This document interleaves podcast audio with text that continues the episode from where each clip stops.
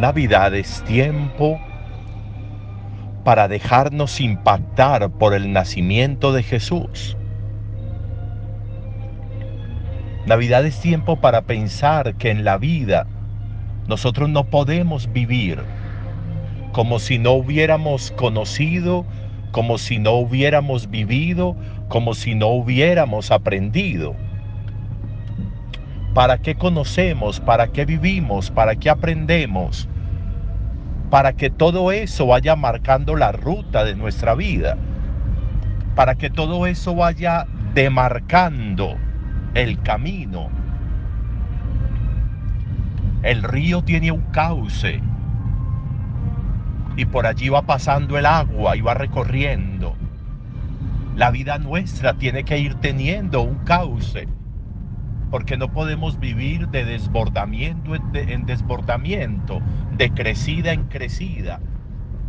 Debería ser eso, un asunto eventual, pero no continuo.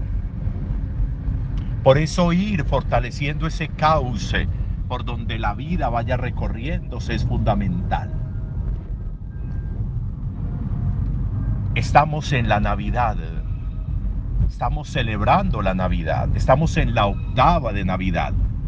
Ocho días en los que prolongamos el acontecimiento de Jesús. Para que este hecho histórico, de nuevo, marque nuestro vivir. Y marcar nuestro vivir es que sirva de pauta, es que sirva de nivelador, de clarificador de las de la existencia, de las acciones, de los pensamientos, de las conductas. Me ha tocado vivir la Navidad. ¿Qué marca eso en mi vida? ¿En qué nivel deja mi vida?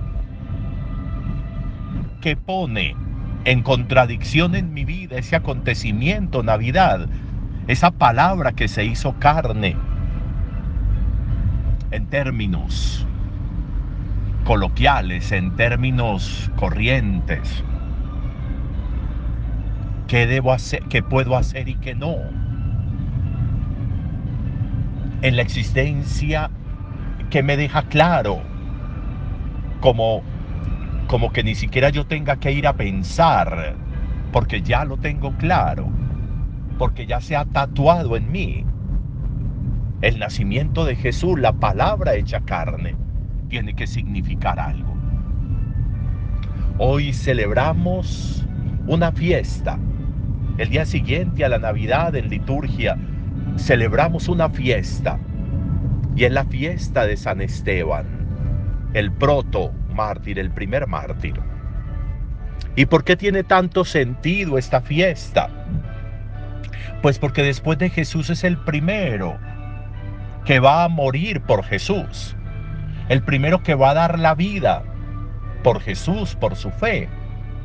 El primero que va a mostrar cómo lo marcó conocer a Jesús. Cómo se tatuó en su vida Jesús con su evangelio, con sus parábolas, con su muerte, con su resurrección, con su cruz. ¿Cómo lo marcó? ¿Cómo le marcó la existencia? Y miren que, lo que el libro de los hechos nos cuenta hoy es una cosa muy, muy interesante. Se dice que en el Antiguo Testamento, el último de los profetas, que murió sacrificado, era Zacarías. Fue el profeta Zacarías, distinto al papá de Juan el Bautista. Y miren dice la historia que este hombre murió maldiciendo a quienes lo mataban, a quienes lo apedreaban. Pero hoy encontramos a un Esteban consciente, a, un Esteban que sabe lo que significa el ser creyente.